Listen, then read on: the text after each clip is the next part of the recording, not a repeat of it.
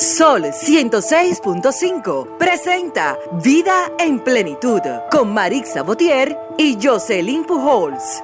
Vida en Plenitud, más que un programa, un estilo de vida.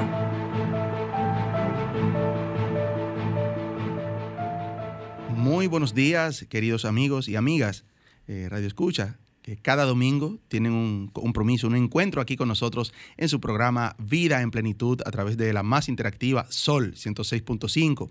Estamos aquí ya en cabina y puedes sintonizarnos a través de la 106.5 FM para Higüey, todo Santo Domingo, también la 92.1 para El Cibao la 106.7 Barahona y todo sur, la 94.7 para la zona este y 88.5 para nuestra gente de Samaná. Estamos también en tiempo real a través de la www.solfm.com para el mundo y en cabina en el 809-540-165 desde el interior sin cargos, 809-200-165 y nuestra línea internacional 1833-610-1065. Yo soy Willy Castillo, eh, Marisa Botier con nosotros también. Marisa.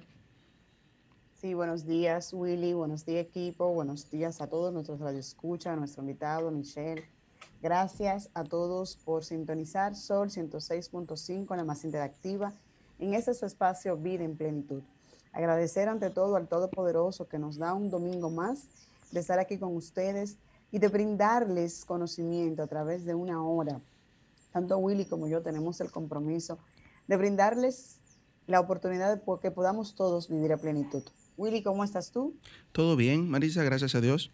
Mirándote aquí de, manera remota, pero, pero estamos activos ahora.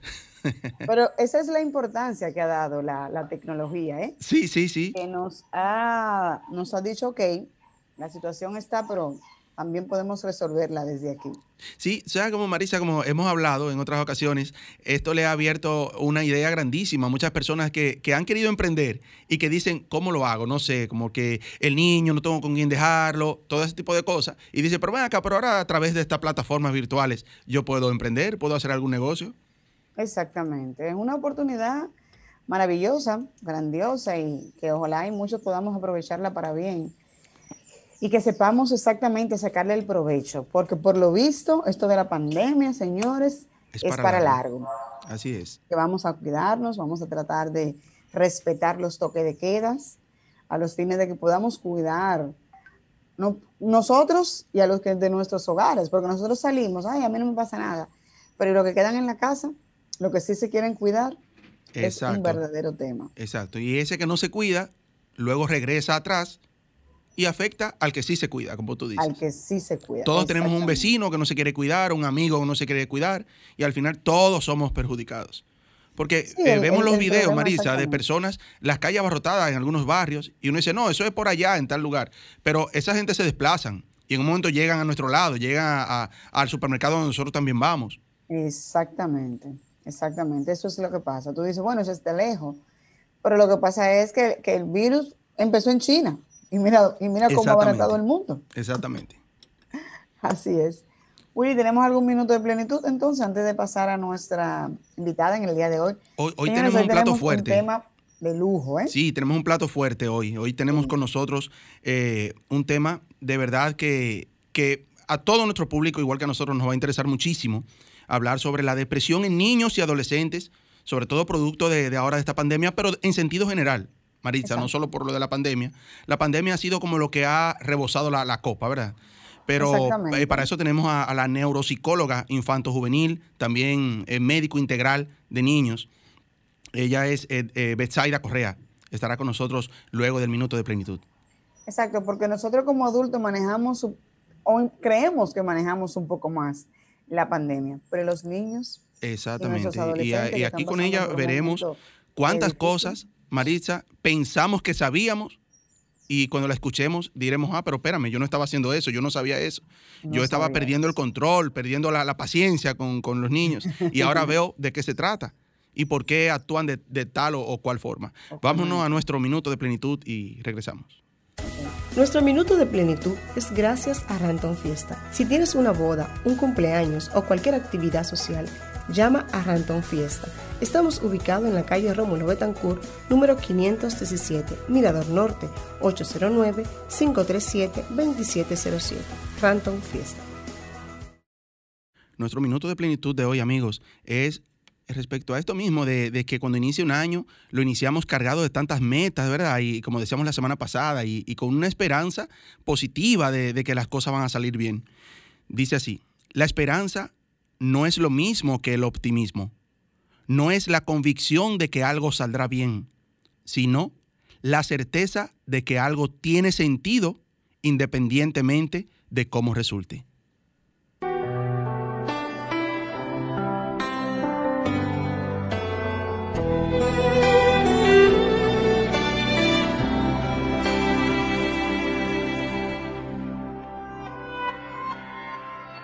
Yo he visto el dolor acercarse a mí, causarme heridas, golpearme así, y hasta llegué a preguntarme, ¿dónde estabas tú?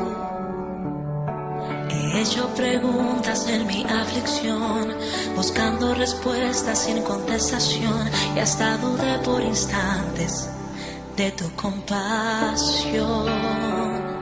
Y aprendí todo tiene un sentido. Y descubrí que todo obra para bien. Y que al final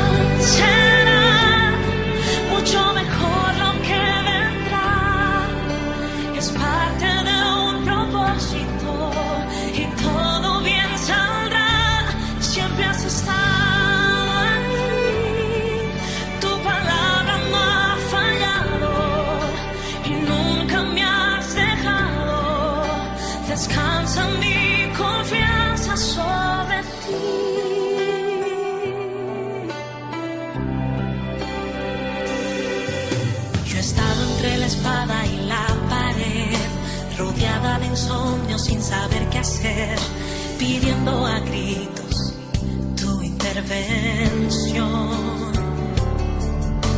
A veces me hablaste de una vez, en otras tu silencio solo escuché. Qué interesante tu forma de responder. Y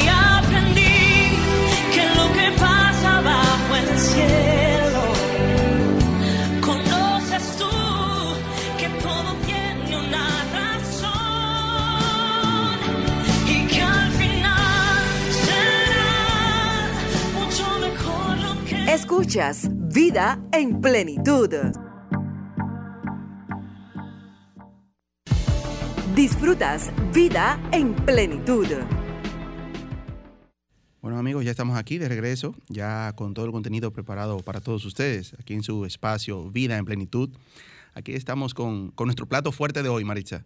Sí, así es, es. Betsaida. Betsaida Correa es, es una, una, una, una, enciclopedia, es una cátedra, porque si empezamos a decir todas las especialidades. mucho tema, por lo visto vamos a tener que invitarla varias veces, porque vi muchos temas cuando me mandaste eh, la información y dije, wow. Sí, pero yo creo que a, a Betsaida vamos a tener que, que presentarla en cada entrevista, cada, en cada espacio que venga, con una profesión diferente, ¿verdad?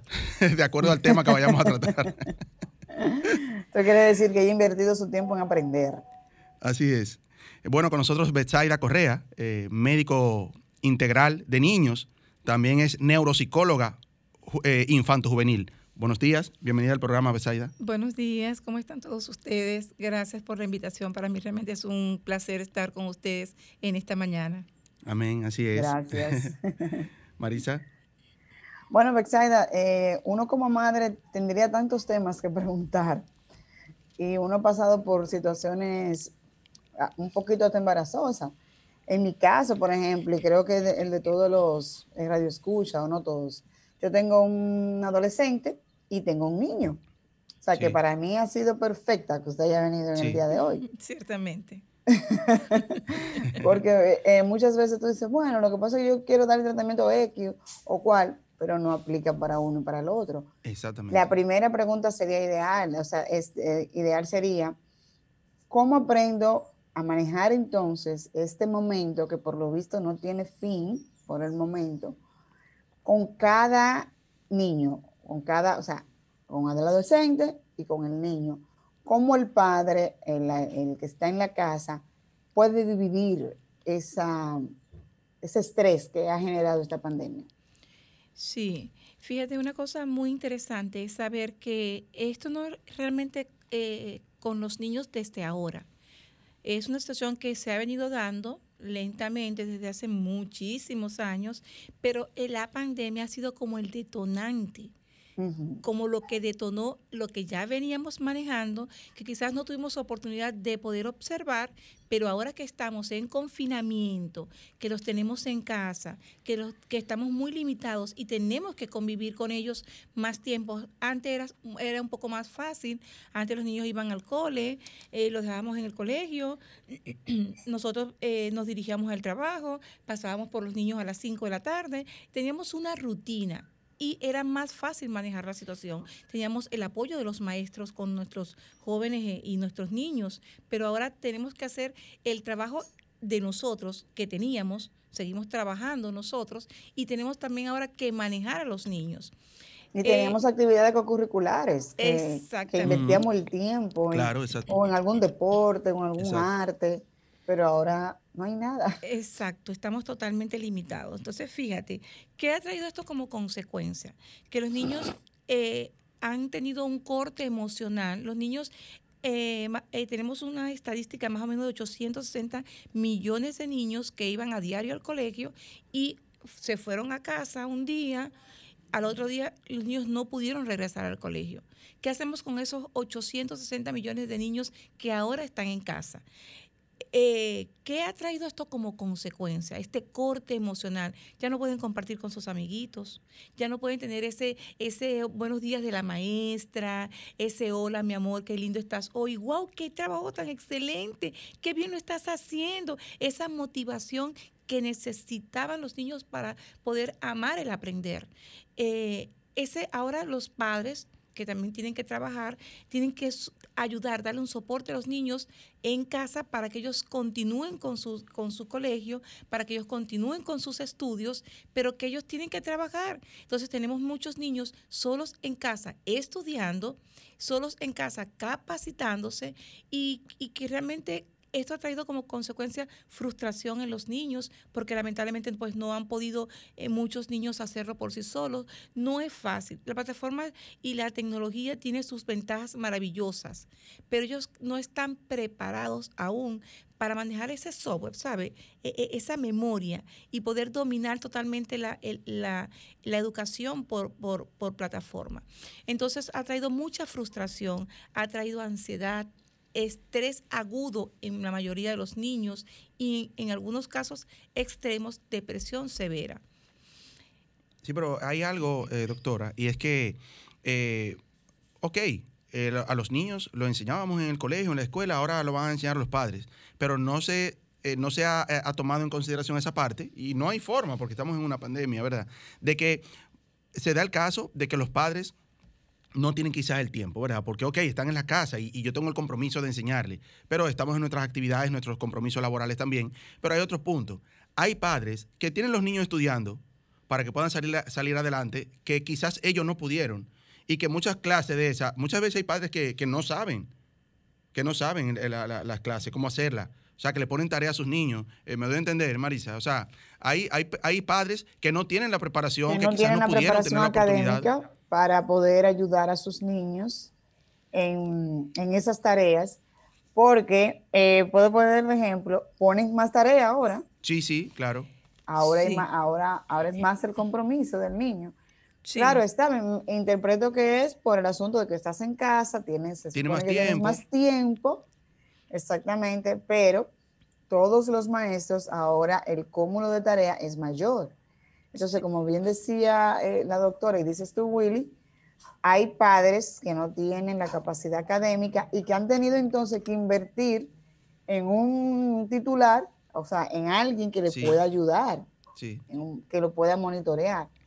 Y entonces, con el temor de que esa persona entre, hay que, o sea, todo ha sido como un cambio tan brusco, porque tampoco quiero que entre a la casa alguien extraño por el asunto de, la pandemia pero entonces tengo que invertir en más, en mantener más capacidad de Internet. Doctora, ha sido toda una situación para todos en la casa. Sí, Marips, realmente tienes toda la razón. igual usted, eh, señor Will, tienen toda la razón. Lo que ha traído como consecuencia un déficit de atención en los niños y un trastorno del aprendizaje. Fíjense qué es lo que está pasando. Eh, de hecho, yo he asesorado varios colegios y los maestros eh, es como muy mecánico. Ellos se sientan frente a la computadora. Yo he tenido la oportunidad de ver, observar cómo se dirigen las clases. Ellos se sientan frente a la computadora. todos los niños se integran. Ellos ah, pasan su, su, lista, observan. Los niños tienen que conectarse porque no te conectas. Enciéndeme el audio, hazme esto, hazme lo otro. Pero entonces... Eh, sale un profesor de una clase y dan 10 minutos de receso y entra otro profesor. Sale ese otro profesor y entra otro profesor. Los niños pasan realmente, literalmente, toda la mañana hasta las dos y media, una de la tarde en clases. Le dan medio, medio tiempo para merendar o ir al baño y están de dos y media a una conectados en el, con el colegio los profesores, cada profesor que entra deja una gama de, tareas para la casa. Los niños después que terminan, que almuerzan, tienen que volverse a sentar frente al computador a realizar todas las tareas y es increíble, es agotador para un niño de 7, 8, 9 años estar todo el día, de lunes a viernes, sentado frente a una computadora. ¿Qué ha generado esto, Maripsa? Tristemente, esto ha generado más ansiedad en los niños, más estrés en los niños, depresión. Los niños se muestran muy irritables. Los niños se muestran agresivos. Ha habido un cambio conductual en los niños y aún más un cambio conductual en los adolescentes. En los adolescentes es hasta un poquito más preocupante porque muchos de ellos están pisando una conducta disruptiva. se muestran desafiantes, negativistas, oposicionistas. Entonces, los padres antes no manejaban este tipo de comportamientos. Pexaida, pero que es una conducta disruptiva, no es más que un niño que te desafía, un niño que no te sabe explicar, un adolescente que no te sabe explicar cómo yo me siento como ser humano, qué me está pasando, qué hay en mi cerebro. Entonces, como no lo sabe explicar, ellos lo manifiestan con su conducta. Los padres tampoco entienden esta situación, sobre todo estos padres que ustedes eh, dicen que están vulnerables porque no, no, no dominan mucho la parte de la enseñanza y del aprendizaje. Entonces, los padres están sobrecargados con su trabajo, los padres están eh, eh, estresados, muchos hasta temerosos, porque no sabemos si con este nuevo gobierno me votan, me despiden, tengo otro empleo, no tengo empleo, mi esposo lo perdió, no sé si lo pierdo yo, los gastos, los compromisos, las deudas. Todo esto agudiza una tensión familiar, incluso entra la violencia, la violencia intrafamiliar en el hogar. Un padre cansado, irritado, agotado, que llega a la casa y se encuentra con un adolescente con este tipo de comportamiento, entonces viene el maltrato para, los, los, jóvenes y los niños. Doctora, hay, hay señales, signos así que uno pueda detectar que un niño está eh, padeciendo de, estrés, de ansiedad, de depresión eh, ¿Hay algunas señales que, uno, que, lleven a uno como indicio a, detectarlo a tiempo? Sí, por supuesto que la hay. Eh, pérdida del sueño, cambios repentinos en, en el hábito de dormir. Duermen más, duermen muchísimo, duermen menos, duermen de forma intermitente, se despiertan muchas veces en la noche. Cambio en el hábito de comer. O empiezas a comer mucho o empiezas a comer muy poco eh, cambio repentino también en sus hábitos, como me baño, no me quiero bañar, no me quiero vestir, no me quiero colocar esto. Eh, eh, hay como que una lucha para que puedan hacer sus, lo que antes era cotidiano, lo que ellos hacían por naturaleza, o sea, como rutina. Eso también tiende a, deformarse un poquito. hay una afectación en sus funciones neurocognitivas, en sus funciones ejecutivas hay una afectación. Los niños, como les dije, empiezan con un déficit de atención. Eh, se le puede hacer cualquier pregunta, se le puede asignar cualquier labor por lo menos, si asignamos, mira, recuerda que tienes que organizar tu cuarto, pero no olvides ponerle comida al perro y después le dices a tu tío que te ayude a llevar esa, esa encomienda a tu abuelita. Estamos dando tres funciones, tres, tres mandatos y por lo general olvidan una de ellas. Entonces empiezan a perder sus funciones ejecutivas. Eso es muy, muy importante que los padres lo observen. Se muestran irritantes, se muestran desafiantes, se muestran oposicionistas y empiezan decir yo no lo voy a hacer, pero tú sí lo haces, pero tú no, pero yo sí, pero cuándo. Y empiezan esos dimes y diretes esos dimes y diretes, que muchas veces los padres entran al territorio del niño porque finalmente ellos terminan cediendo para que haya paz en el hogar. Exacto. Entonces, hay una, gama de pinceladas y la parte de eh, el uso excesivo de los móviles, las tablets y las computadoras y la televisión. Eso ha afectado muchísimo a los niños porque los padres a veces yo los entiendo cuando llega un padre a mi consulta con un niño quizás con un trastorno del desarrollo, con una condición como autismo, con un trastorno del aprendizaje. Y entonces ellos dicen, es que ya estoy muy cansada, yo le entrego mi celular para quedarme tranquila y sentir que puedo respirar. Yo comprendo a ese padre realmente. Entonces, ¿qué es lo que está pasando? Que el uso excesivo de la tecnología está afectando a los niños los niños están usando, eh, los niños de temprana edad están usando equipos que no están preparados para usarlos y dejan de hacer otras cosas que son de más beneficios para los niños y dedicarle más tiempo a, esta, a, estos, estos equipos. Amigos, estamos conversando con Betsaida Correa. Ella es neuropsicóloga infanto-juvenil, eh, médico integral de niños. Eh, puede llamarnos al 809-540-165, 809-200-165, desde el interior sin cargos, y nuestra línea internacional 1833-610-165, para que también no, nos exprese ¿verdad? sus casos. Sabemos que todos, yo diría que casi en el mundo, estamos en esta situación con algún niño, alguna niña. Entonces, ¿cuál sería, doctora, eh, la, forma de nosotros manejar esa, esa parte. O sea, para evitar que el niño dedique mucho tiempo al celular o a la tablet, eh, eh, ponerlo en actividades durante todo el día dentro de la casa, me imagino. Sí, yo le voy a dar, yo les voy a dar herramientas al final, eh, ya para finalizar el programa, que ustedes puedan utilizar, que les va a ser de mucho beneficio. Hay una cosa importante que quiero agregar, que es que todos los seres humanos somos sociales. Entonces, al niño no socializar, no tener con quién socializar, no tener con quién compartir sus amigos, ellos extrañan a sus amigos, ellos extrañan a sus abuelos, ellos extrañan estar más tiempo con sus, con sus compañeritos. Esa parte que usted dijo, señora Maripsa, de que ellos tenían actividades físicas, deportivas, sus compañeros de deporte, de play, de fútbol, de tenis, ya no están porque ya no lo pueden hacer. Entonces, ellos han pasado a sustituir eso por soledad, por confinamiento, por tristeza, por estrés, por depresión, y eso realmente ha sido eh, muy alarmante. No, es un cuadro bien difícil y, digamos hasta triste para los niños o los más pequeños, porque tal vez el más, el adolescente pueda interactuar a través de su misma tecnología con sus amigos que tienen grupos de WhatsApp. Marisa, vamos, vamos a tomar esta llamada. Ok, sí, claro. Estás en vida, en plenitud. Buenos días. Sí, buenos días. Le habla David Rosario, de La Romana. Buenos días, David. Bienvenido. Quiero hacer, quiero hacer un breve aporte. Ya con esta pandemia que tenemos en el mundo, eh, República Dominicana no es la excepción, lo tenemos aquí también. Eh, los niños los tenemos más, los padres tenemos más tiempo con los niños. Sí. Y queremos entonces eh, darle responsabilidades, ya que lo tenemos en casa, y no lo tenemos ni en la escuela, ni en los deportes, lo tenemos en casa. Exactamente. Y, queremos darle responsabilidades que no corresponden al niño. Entonces ahí venimos complicando la cosa más. Entonces ahí los niños comienzan a caer muchas veces en un estado de depresión. ¿Por qué? Porque le están atribuyendo asuntos que no le corresponden al niño. A los niños no es bueno cargarlo, cargarle demasiado cosas en su cabeza.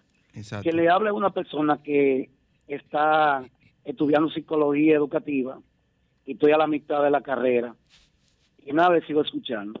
Muchísimas gracias por su llamada. Eso es cierto. De hecho, mi pregunta, mi pregunta va en conexión a, a, eso que él dice. Eso es lo que yo decía, si nosotros para poder enfrentar esta situación con los niños debemos asignarle actividades, esa era mi pregunta, porque, y hago la pregunta basándome en lo mismo que dice el radio escucha, de que si yo ahora al Zoom que el niño hace a través de, eh, con el colegio, a eso le sumo que tiene que hacer esto y esto y esto dentro de la casa, cosas que regularmente él no lo hacía, no puede quizás afectarle o cómo manejar esa parte. Sí, eh, yo eh, realmente es, preocupante y el señor David que acaba de participar con nosotros en la llamada, eh, ciertamente pues fue muy asertivo.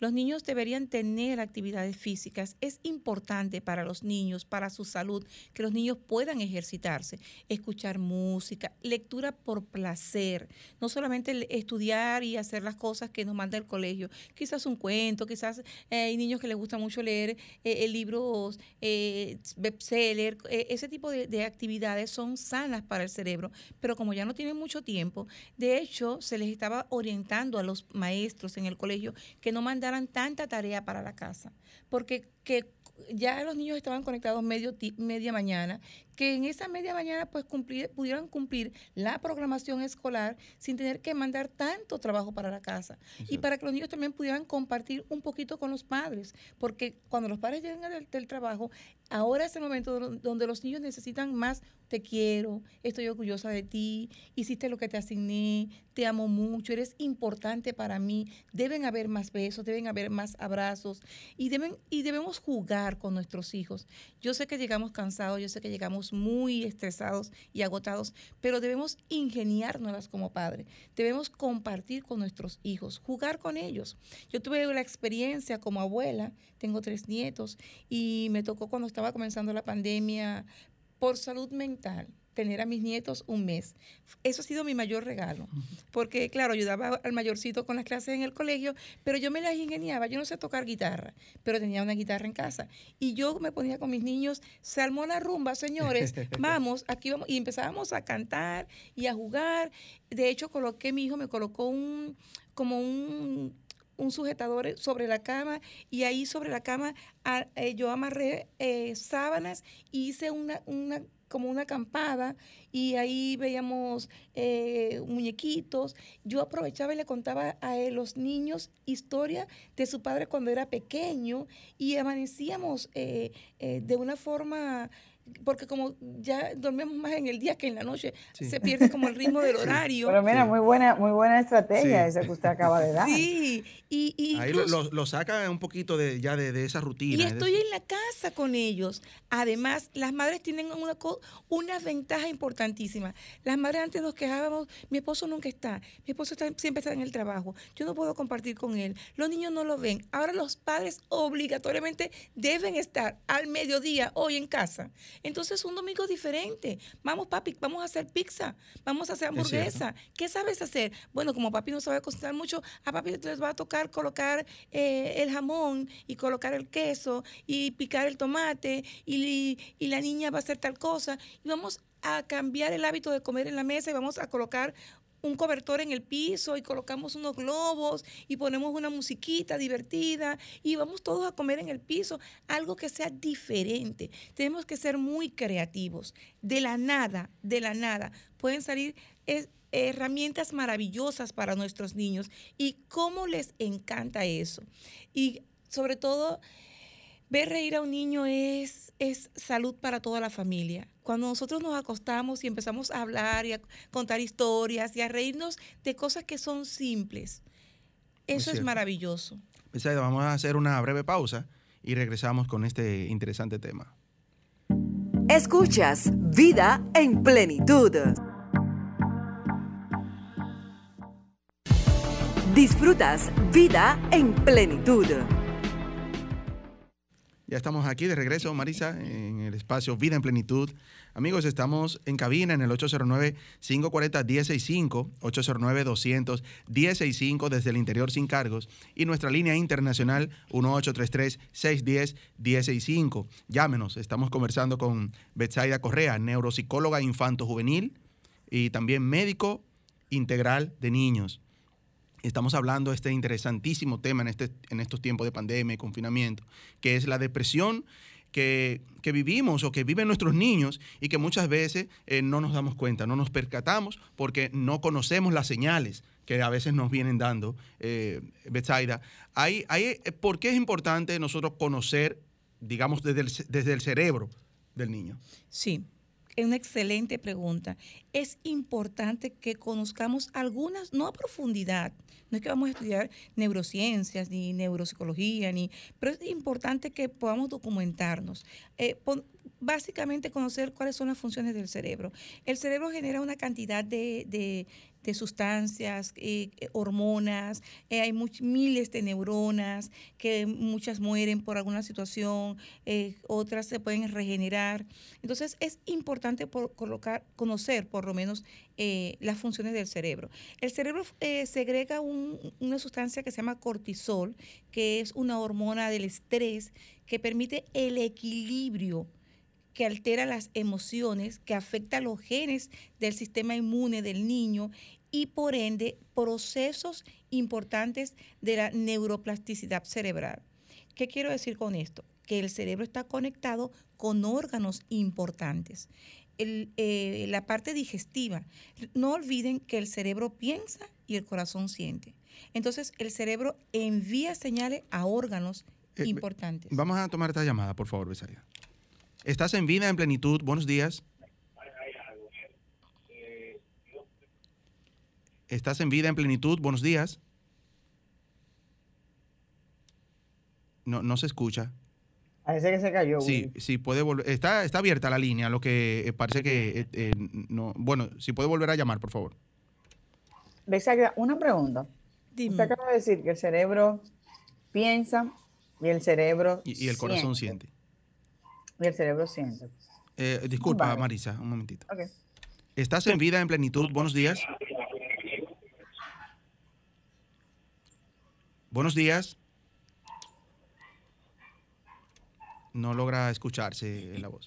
Sí, Maripsa, acabo de... Dile que baje, que baje un poquito el audio. Sí, parece que es el audio que lo tiene un poquito escuchar, alto. Estaba explicando que el, el cerebro piensa y el corazón siente. Lo que quería decir que el cerebro envía señales al organismo.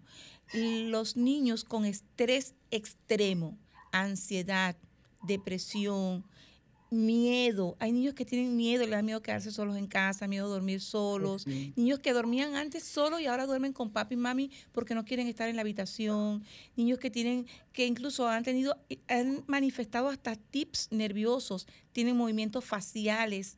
Ese tipo de señales son, eh, son pinceladas de que se está somatizando una enfermedad en procesos. Yo he tenido niños de 4, 5, 6 añitos que empiezan con problemas digestivos, que cambian sus hábitos de evacuar y van con el gastroenterólogo y se le hacen exámenes y hay que hacerle laboratorios y vamos a hacer una plaquita porque el niño eh, siente que no puede respirar, que, que tiene asma, que se tranca, que está fatigado y no es más que temor, que miedo, porque el cerebro que es muy inteligente, despide esta sustancia, este, esta, esta, este líquido que es eh, cortisol y es una hormona que funciona básicamente en el sistema inmunológico del niño. Si el sistema inmunológico del niño está suprimido, sus defensas bajan y al bajar las defensas puede adquirir muchas cargas virales. Pero eh, hay algo eh, con relación a eso. O una pregunta en ese mismo tenor. ahí. El, estrés, el- ese pánico, esa ansiedad, esa depresión que viven los niños eh, motivo de la pandemia y todo esto, puede llevar a enfermedades ya más profundas, enfermedades más reales, no sé si, llamarle así, a otro tipo de enfermedades. Sí, claro. Eh, los niños pueden llegar a sufrir de problemas cardíacos, pueden llegar a sufrir problemas digestivos, como les dije, eh, problemas renales. Vamos a tomar esta llamada, Betsaida. Estás en vida, en plenitud, buenos días. Sí, buenos días. Una pregunta. ¿Cuál es la diferencia entre el hipocampo y la neurocorte? ¿Cuál es la diferencia de ellos dos? ¿Puedes repetir la pregunta, por favor? ¿Cuál es la diferencia entre el hipocampo y la neu- neurocorte?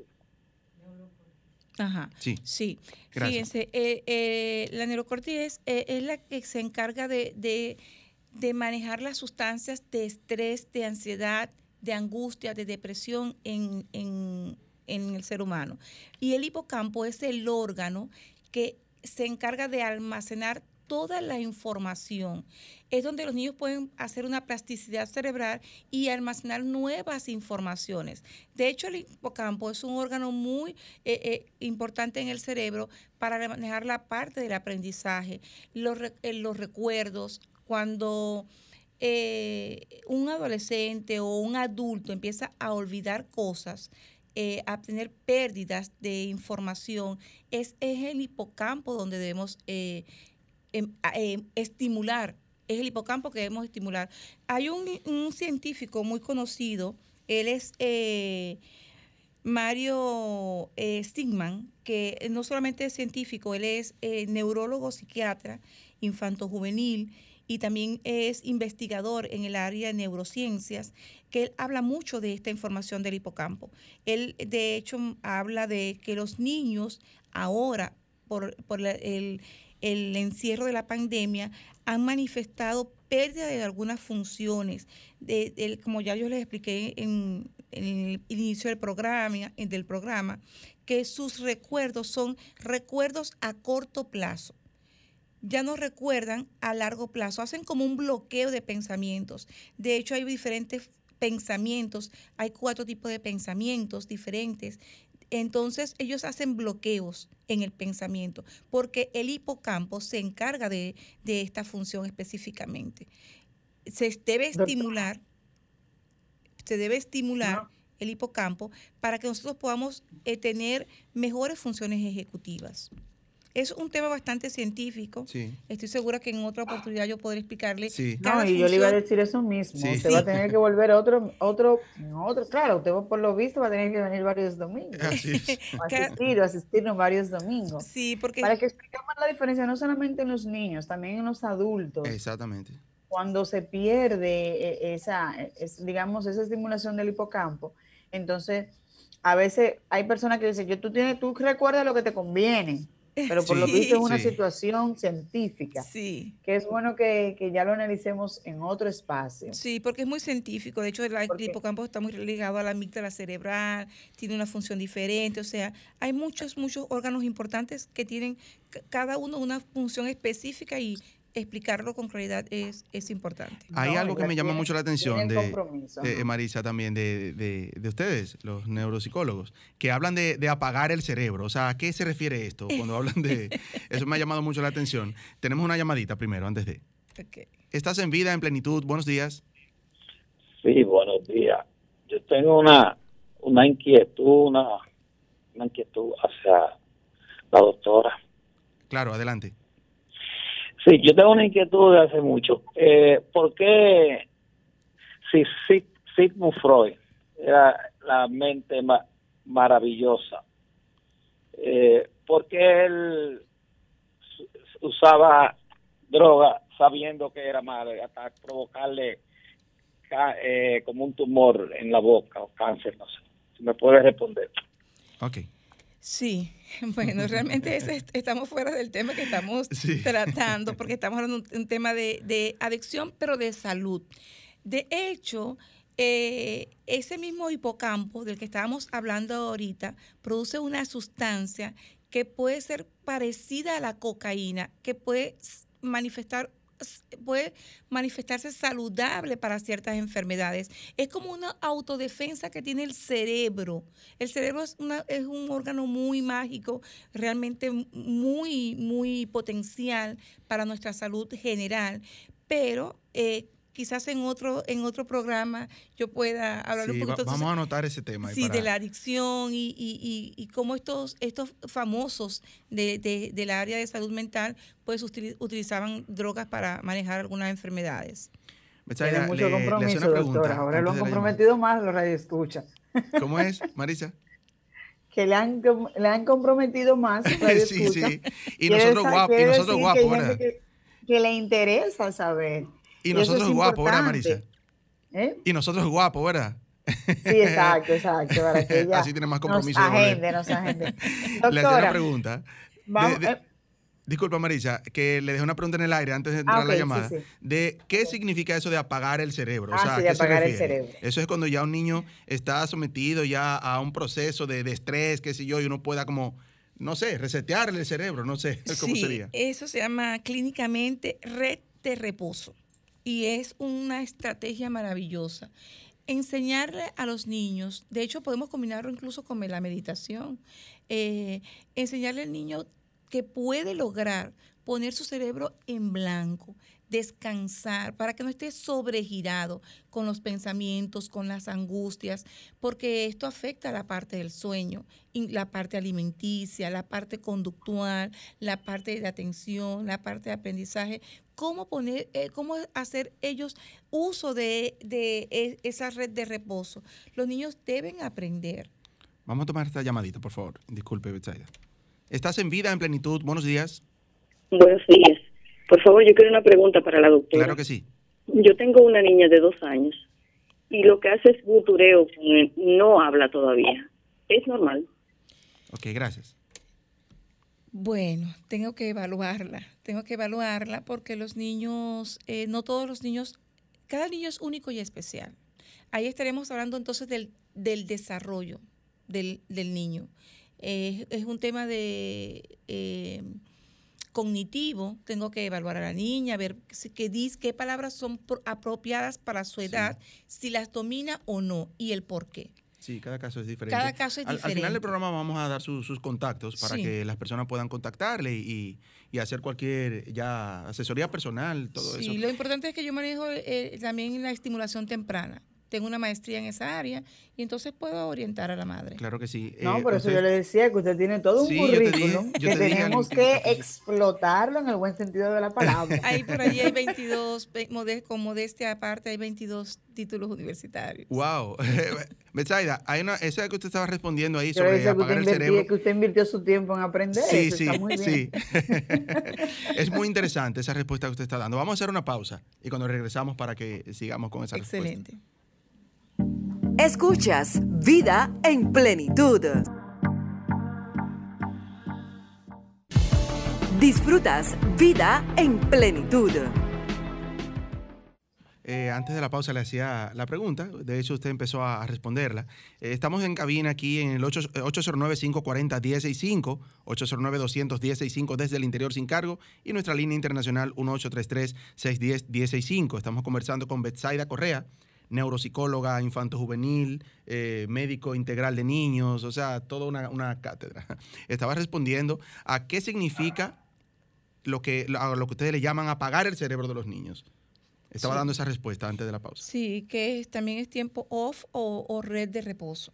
Esa red de reposo no es más que enseñar al niño a que pueda colocar su cerebro en blanco. El cerebro debe descansar.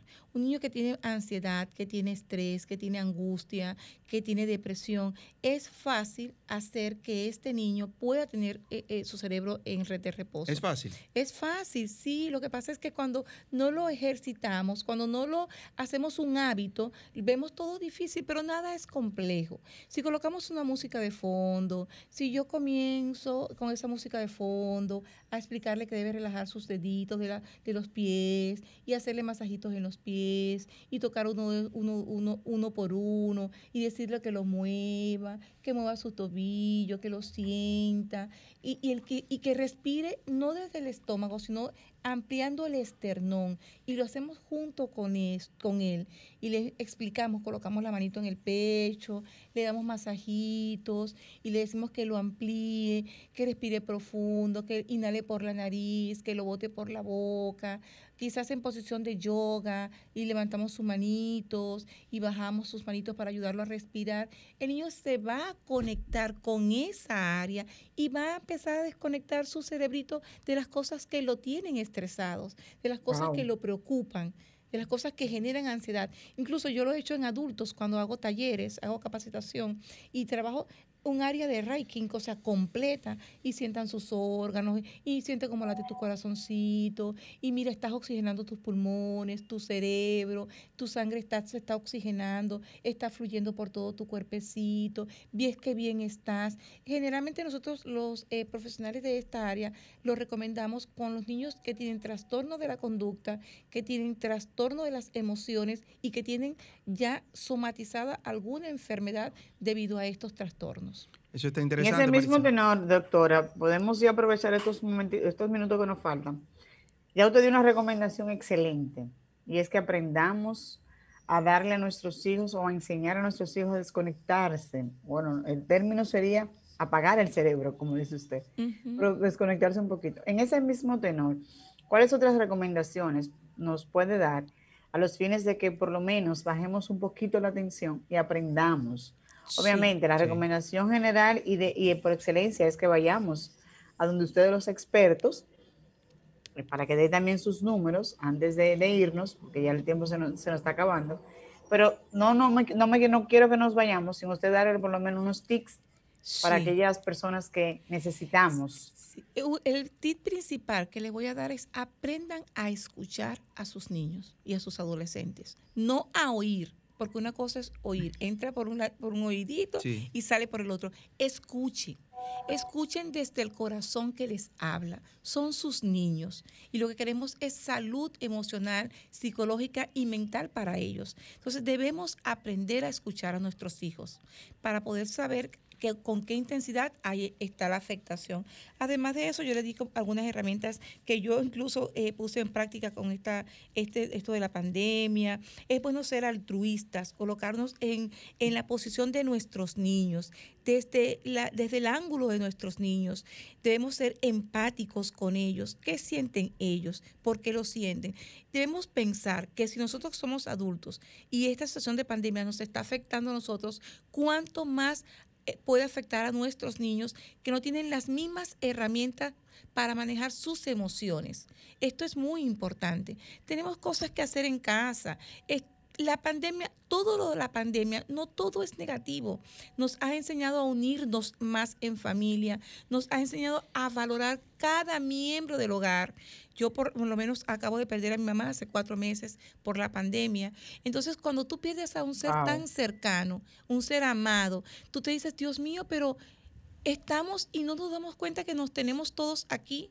Vamos a unirnos, vamos a hacer, vamos a asignarnos tareas, vamos a hacer que nuestros hijos puedan salir adelante porque eh, hay una ola eh, psiquiátrica debido a la pandemia. Y esto no es eh, un, secreto para nadie. Entonces, que nuestros niños no formen parte de esa ola psiquiátrica. Vamos a ayudarlos, vamos a comprenderlos. Hay que desarrollar, lo, como lo dice la Biblia, la paciencia, la bondad, el amor. No olvidemos, el amor todo lo soporta, todo lo, cree, todo lo, lo aguanta. Y el amor nunca falla. Cuando amamos a nuestros seres, cuando estamos cerca de ellos y cuando nos hacemos eh, eh, ingeniosos para desarrollar actividades, todo va a funcionar bien. Y yo estoy con ustedes como soporte, no los voy a abandonar. Estoy en Alma Rosa Primera, en el Centro Sano Desarrollo Infantil. Mi número de teléfono es 829-498-9735, 247. Llámenme. Repítalo de nuevo el número, doctora, más al pasito. 829 829 498 9735. De hecho, en el centro estamos funcionando y tenemos el, soporte para los padres que están trabajando y los niños, ellos tienen que ir a, eh, sus clases presenciales, eh, eh, perdón, por, mm, por conexión virtuales. Allí los niños reciben su clase con distanciamiento, con medida de prevención, reciben el soporte, se desarrolla un programa personalizado. Ningún niño comienza si no se hace una evaluación personalizada para ver sus en qué condiciones se encuentran y de, partiendo desde allí, pues se hace un, tratamiento para el niño. excelente, doctora. Excelente. Es bueno, decir brevemente ya, porque ya hemos llegado al final, hacer una agenda al niño. ¿A qué hora te toca bañarte? ¿A qué hora te toca jugar con el celular? ¿A qué hora te toca...? No, vamos a ser flexibles con ellos. Vamos no, no ser muy rígidos, lineales no es bueno para en estos momentos. Vamos a ser flexibles con nuestros niños, vamos a darle amor y, ok, te vas a bañar, te toca a las 5, pero yo quiero a las 5 y media. Ok, mi amor, vamos a negociar con nuestros hijos, que es lo importante. Excelente. Betsaida, bueno, no, no le vamos a dar las gracias porque la no, no, no, necesitamos tener aquí. compromiso de enero a diciembre. Así es. Nosotros tenemos que despedirnos. Tiene que venir por lo menos una vez al mes, comprometerse, claro, cuando usted pueda, y seguir orientando. Para es. para servirles siempre. Es un placer. Debemos eh, despedirnos. Aquí está nuestra amiga María, que viene con su programa al otro lado, por aquí por Sol 106.5, la más interactiva. Saludos para doña María. Así es, un abrazo Michael, muchísimas gracias como cada domingo que está aquí en el máster y nosotros volvemos el próximo domingo con nuestro compromiso con ustedes. Dios Así que mediante, hasta la lindo próxima. domingo para todos. Bye, igual. Gracias, bye bye. Escuchaste Vida en Plenitud por Sol, la más interactiva.